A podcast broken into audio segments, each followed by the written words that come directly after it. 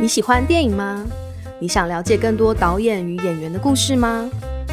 侯孝贤与哪位日本导演有着密不可分的关系？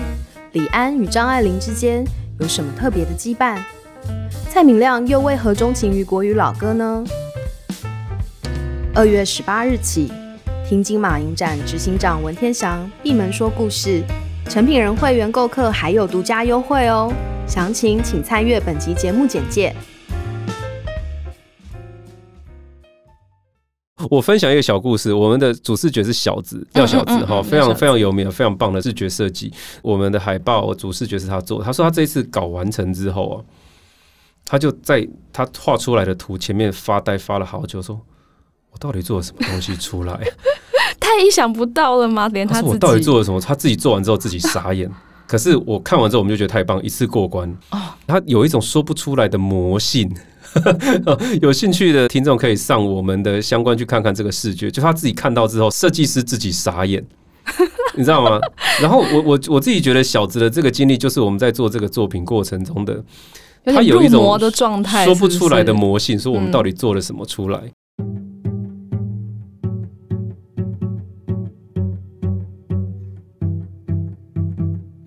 欢迎收听《迷成品 Podcast》放送观点。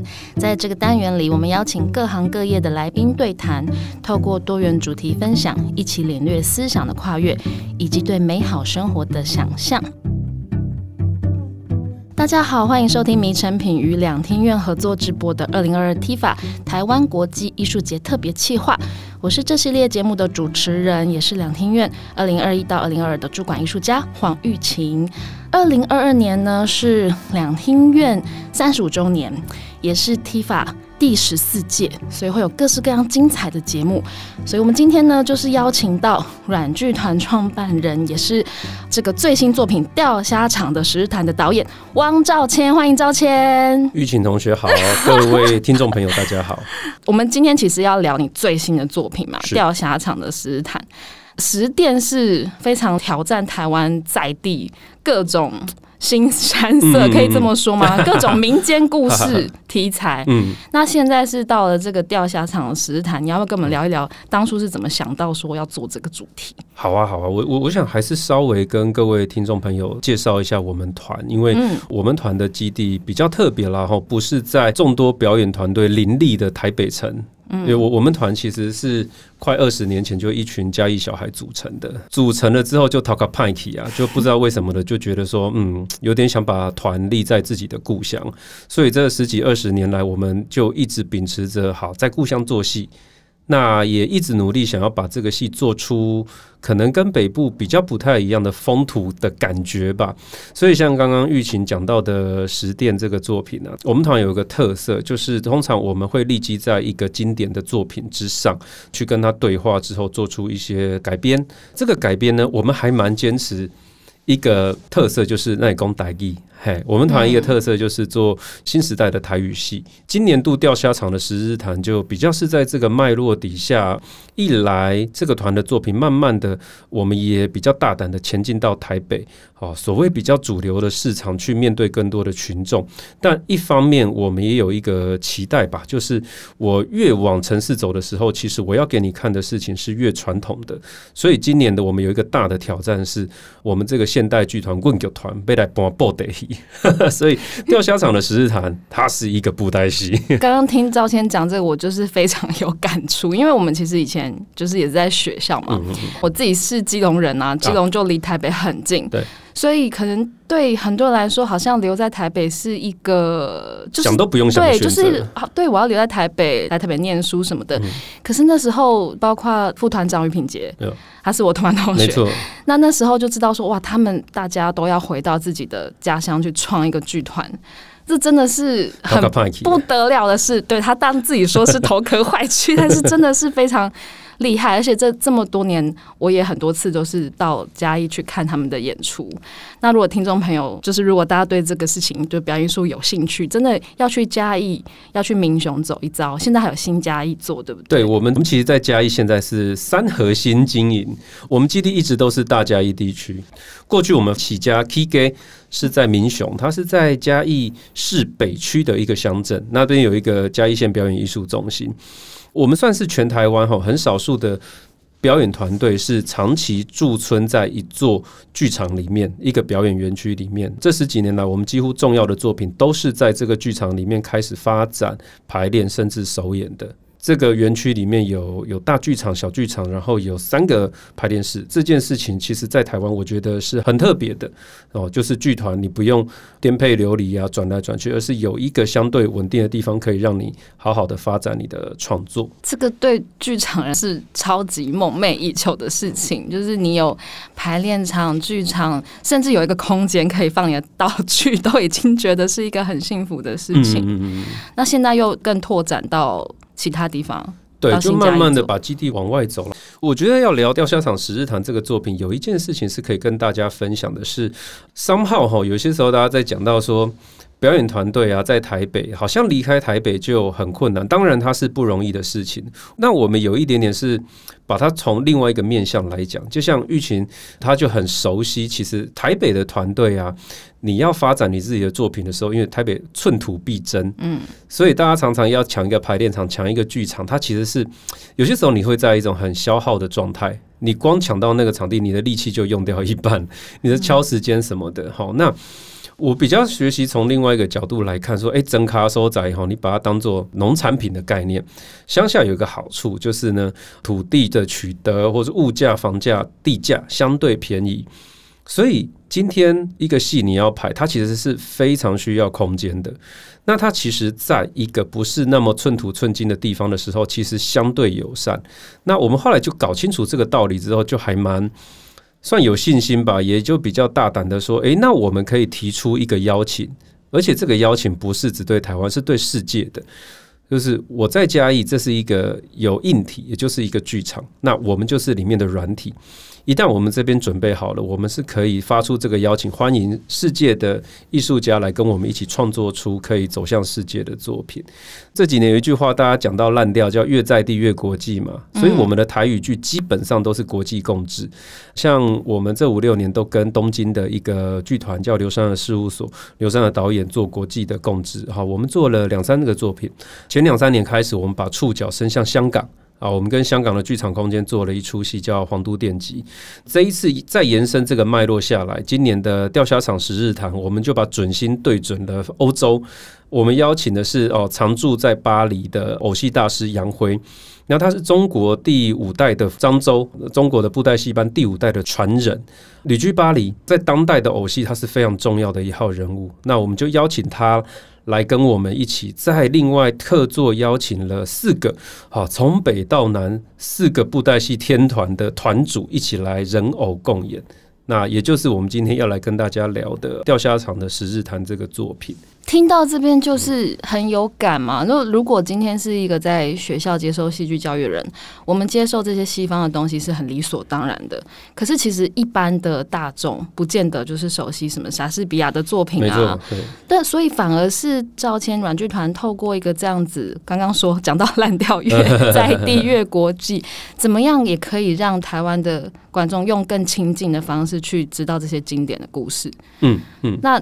刚刚说到布袋戏，那我也必须说，其实虽然说布袋戏是传统，可是其实现在大家也都越来越不亲近这些我们的传统了。等于说一次就是要结合传统跟这些欧洲的故事整个结合起来，然后让大家觉得这是可以亲近的。嗯哼，就很好奇耶，就是钓虾场十日谈。博切球这些东西怎么被你串在一起？这么说，我觉得他有一个很有缘分的切入点吧。因为我跟杨辉哈间接认识好几年，也不知道怎么样，我们就是一见如故，喝下迪啊那样。嗯嗯。啊，我是他的小兄弟这样。那两三年前 Covid nineteen 开始爆发，然后二二零二零年的年初上半年开始，那那个时候他们大概开始在欧洲蔓延开来。有一天呢、啊，杨辉他被关久，他你看他很可爱，他就是关不住，很好动的过动儿这样。他就有一天真的受不了了，但他突然觉得，哎、对呀、他就发了个讯息给我，说，哎、赵谦，他说他现在在欧洲啦，好，那整个欧洲现在都封城了，他就觉得说，哎、这让他想到《十日谈》这个作品，嗯。哇，那我当下听到我我也非常有感觉啊，因为我们台湾其实，在亚洲这个最早爆发的就是亚洲嘛。好，那我们那时候其实也开始了很多的限缩的政策，我就完全的觉得说，哎，我跟你有一样的感觉。好，为什么呢？因为十日谈它基本上是大概四五百年前，哈，那那时候在佛罗伦斯也爆发了瘟疫。故事里面谈的就是一群年轻男女，因为瘟疫爆发了，赶快到郊区去避难，远离瘟疫。这样，好，那十个人有男有女。两年轻男女聚在一起之后，荷尔蒙爆发嘛，所以就整天就是在，我们说啊，闲闲无事，那也没网络，不可能划手机啊，那就是大家讲故事度过那些光阴。那我说男女都有，又年轻又荷尔蒙爆发，所以这些故事 难免就会掺杂一些哈荤腥不忌的料，很多黄色笑话，或者是很多你都知道在撩妹啊，还是在互撩的这种故事。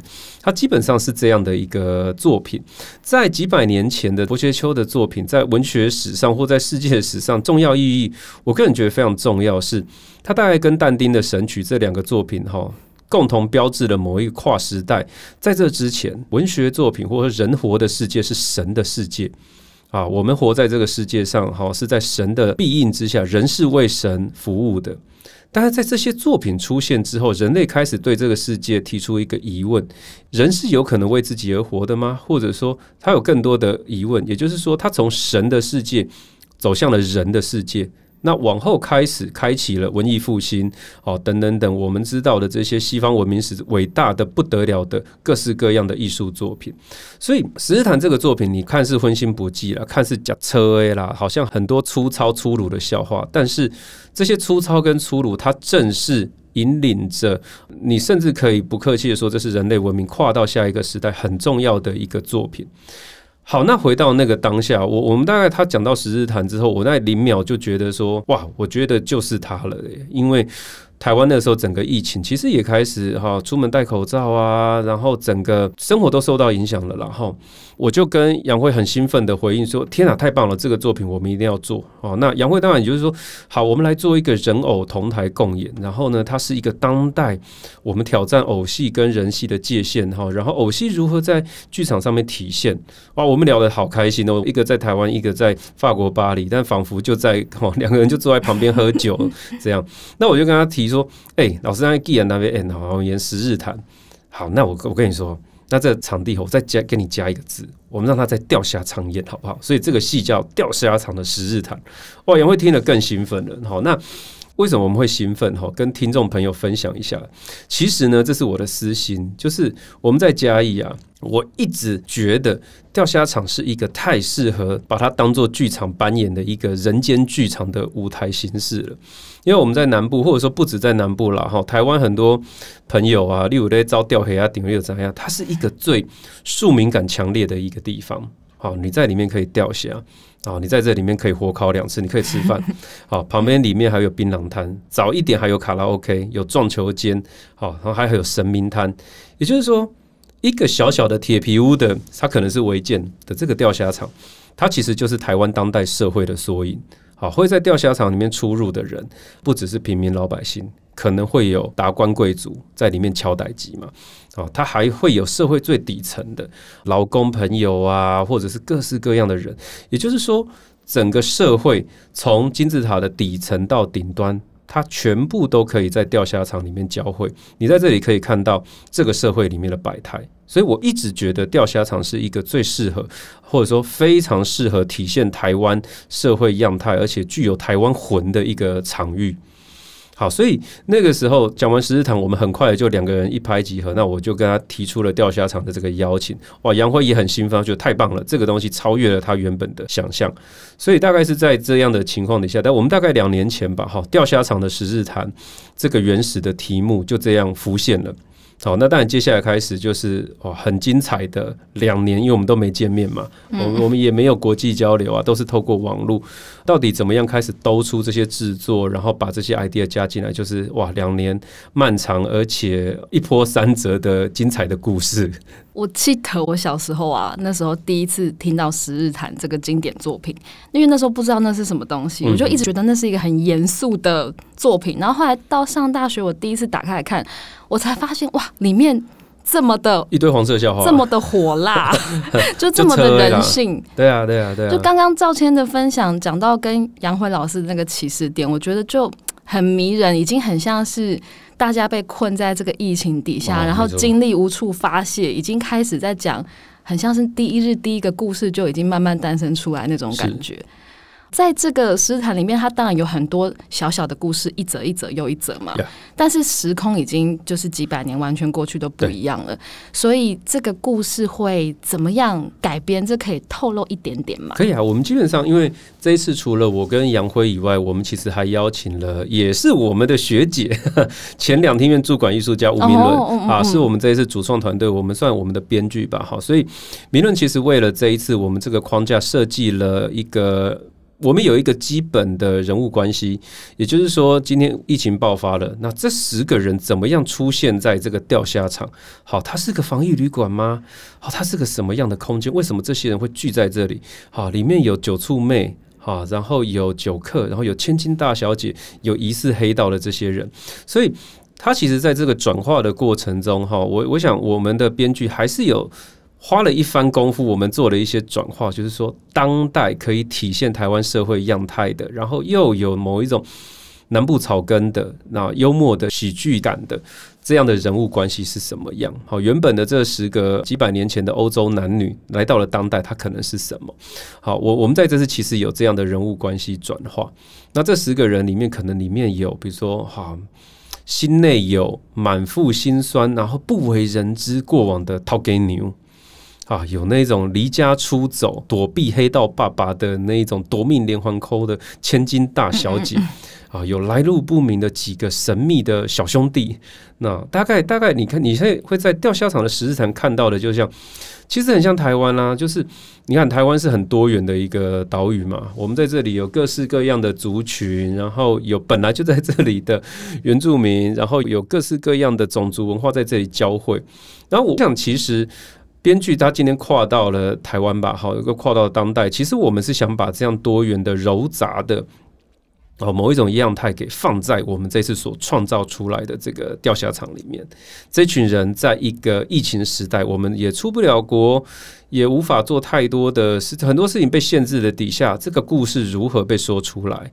在这一些看似好离经叛道的故事里面，又隐含着什么样的事情，是可以在当代的我们啊看完戏之后会有所感，也一定会有所感的。这就是变成了我觉得我们这一次这个创作的过程中很过瘾，然后也充满挑战性的一件事情。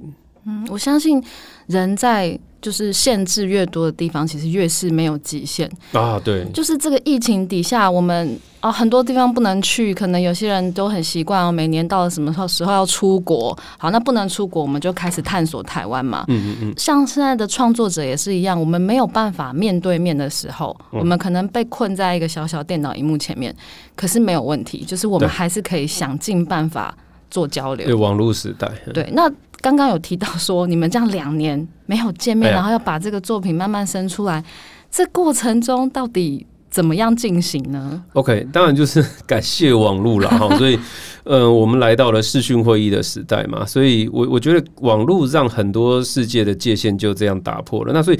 坦白说，很多制作上面的想法或创作上面的想法，我们就是直接透过过网络的方式来来连接哈。可能他现在在欧洲想到了，诶，我看过一个演出，或是我告诉你当代偶戏有哪些做法，好，他一个档案就传过来，慢慢把把一些创作上面的共识给建立起来，制作上面的一些想法，也就是在这个时候想说，诶，那如果钓虾场好，那可能我觉得要有够强的，也只有杨辉演不够，那改归也让布袋戏也和兄弟拢揪揪起来。好，其实也在这两年间，我们就开始陆续在台湾招兵买马。所以像这次，除了杨辉是主演，这不用讲哈，就当代最厉害的世界级的偶师是我们的主演以外，我另外找了四个好兄弟哦，这四个好兄弟都是各个大有来历。哦，这一次我邀的其中一个叫黄乔伟，乔伟老师哈，他是李天禄啊，然后李天禄再往下陈习煌，好，李传灿老师的弟子。好，那在北部，它其实算是我们当代可以跨现代剧场啊、偶戏。之前那个三妹剧团嘉明导演他做的跟易婉然的合作啊，《聊斋》这些基本上乔伟都是固定的班底，是非常。我们今天在谈台湾现存的古典的，然后精致的布袋戏，它是第一把交椅，好之一啦，哈，算算都是大师级的。那往中南部去，我又邀了云林、嘉义、台南各一团。云林的这一号人物哈，我们叫他小李李董李金叶。台湾的布袋戏啊，发源地是云林。那云林有一个奖项，等于是布袋戏界的好金曲奖或金马奖，它叫做金长奖。嗯，李金燕是我们现存哈唯一，大概是金长奖里面最佳剧本、最佳导演、最佳口白、最佳舞美，大概全部拿过大满贯的唯一一个。你可以说他是布袋戏界的 LeBron James 啊，就是所有的都可以拿这样。那嘉义团是艺兴阁的第三代传人李啊王凯生。那他有一个很特别的玩法，叫摇滚布袋戏，因为他自己不只是布袋戏老师，他也是摇滚乐的乐手，所以他的布袋戏团的特色就是很精彩的摇滚乐柔合了呃布袋戏。那在这一次，好，比如说我们现场会有文武场啊，会有音乐的体现啊，这些就是凯森他会来操刀。最后一个我要介绍是我们最南边的好兄弟了哈，叫苏俊颖，别称叫苏大侠。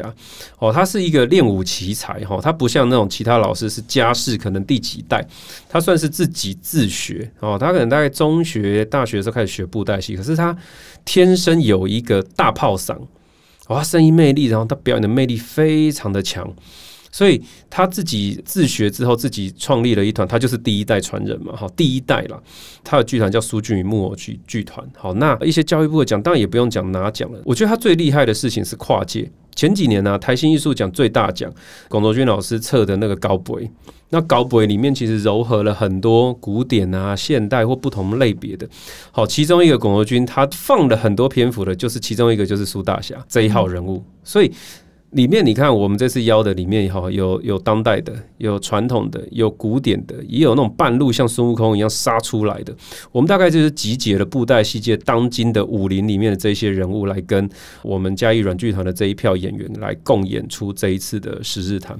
所以我自己觉得，在排练场哈，我们排练了一段日子了，我都觉得每一天都很像是金庸武侠小说啦，武林大会，因为这些老师哦。布袋戏或传统戏的特色是这样，他们叫播瓦戏。好，我可以跟听众朋友分享，传统戏曲很特别的一件事情，就是它不像现代剧场，就是我们在排练场里面拿到脚本啊，可能导演跟演员就开始拉走位呀、啊、调度啊。传统戏曲不是这样，最早他们是从那种茶馆啊，还是勾栏瓦舍来的嘛。今天他在街头上，好，我们今天落地了，好，今天我们街头巷尾看一看，嗯。这个地方可能商人比较多，好，那我们来谈一个商人有感觉的故事。可能他们讲戏师傅，可能前辈就开始恭喜阿喜，恭喜神仙，花个五分钟跟我阿弟恩祥、我恩祥、阿姨恩祥、跟阿拉恩杰上面告诉，他们就上去开始演了。所以这一票人精彩的就是所有事情是活的，嗯，啊，我们今天可能比如十日谈，我们挑十个故事，哈，今天讲一个故事，我们今天要演一个大坏人的故事，简单分类一下，哇，这些人都够超嘞，哈，昂啊超嘞。马上就开始在台在在台上就这样武林大乱斗起来，所以非常的过瘾。我自己觉得啦，我想象未来坐在剧场的观众，你如果坐到现场，你现在看到的就会是第一个，这是一个世界经典《十日谈》，来到了疫情的当下的台湾。那我们已经跟疫情相处来到了第三年了。好，我们都希望它是最后一节，好，下半场。那同时，这个世界经典的方式是透过。一群生龙活虎，然后他最传统，但是又最活跳跳的一群布袋戏演示，跟一群剧场演员来扮演给你看。哇，我自己觉得啦，不要说再走到剧场，我们自己每天在排练场，我都觉得是很特别、很特别的一些时光吧。我我自己觉得说，我要是哪一天，因为这一个剧组终究会解散啊，我要是多年之后再想起有这么生猛有力的排练时光，我应该都会非常怀念吧。自己觉得啦，我是这个戏的导演，就还蛮珍惜跟这一群啊。你说天南地北，有传统有现代，然后又是一个世界经典，又是在一个我们都希望这种可能是百年一遇的大劫难 啊，世界病毒的此刻，它是在这样的时空下被创造出来的一个只属于我们当代的作品。我刚刚听到这个阵容啊，然后大师云集，武林高手。那我其实很好奇，就平常大家这样各据山头，然后现在全部这样齐聚一堂，我有两个问题很想问赵倩，嗯、一个是导演的工作其实就是要整合嘛，那。面对这么多的大师的时候，就是导演在排练场，你觉得你的角色是什么？OK。然后另外一个问题是我们刚刚也有讲到，这其实是一个人偶共存、嗯、一起在舞台上的一个作品。那我也很好奇，说布袋戏跟软剧团的这些演员在台上人偶怎么样一起共在呢？我从后面开始先分享，因为刚好前面花一点篇幅介绍布袋戏，我也要留一点篇幅给我们家，因为当然在嘉义吧。我想我们一开始当然几十几二十年前立了个决心，回来之后。既然你要做出不一样的风格，那我们很重要的一件事情，我想就是向土地学习吧。所以。这几年下来，我们有几点这个团在台湾蛮特别的哈，就是我们是一个有养 in-house 演员的剧团，我们的演员在剧团是领薪水、领月薪的。那除了演员之外，我们还有储备的演员，考上之后要在我们这里待三年，所以整个软剧团加储备加正职的演员有十五到二十人，好，其实是一个不小的规模。这些演员平常在剧团受的训练，除了演员我们知道该有的基本功，身体啊、声音啊这些训练。之外，最大的一个特色就是，好常态他们会有台语课、民俗课，好在地文化的这些课程。那这些在地文化的民俗的内容是什么呢？好，他们平常要跑歌仔戏的野台，我们跟台南的秀琴歌剧团长期合作。那他们要上布袋戏的训练，也要跑野台啊。那我们合作的团是那个嘉义的长义阁，好，然后我们也打北管、新港的吴凤轩。然后我们跑嘉将，好嘉义的如意正玉堂，好，因为我们演员是天南地北，这些东西都要跑。里面还有一些课我没讲出来，但基本上这几个课是我们演员常态要受的这些训练，而且它不是只上课，就是我们直接上到街头，上到庙庙底下去做操演。这一次其实不只是因为疫情推着这个戏诞生，那那个时候之所以会兴奋，其实我个人都觉得哈，就是说。表演艺术最早的源头啊，就像你看，西方的剧场从庆典酒神而来，好，东方比如说我们的表演艺术舞最早它是巫，好，跟祈雨仪式有关。那我一直都觉得表演艺术最原始的那个根源是跟长明文化、民俗啊、仪式有高度的关联的。好，所以我想那个时候我会大力促成这个制作诞生，其实也是一方面也会觉得说。这个作品被创造的同时，它其实会是一个好。我们这些演员学了那么多年的传统文化吧，它并不是代表说你就变成了跟他们抢饭碗的传统意识，而是他们将会是一批融合了现代的或者说相对西方的理解能力，但是它同时又跟东方的传统的表演艺术可以有连接的一批人。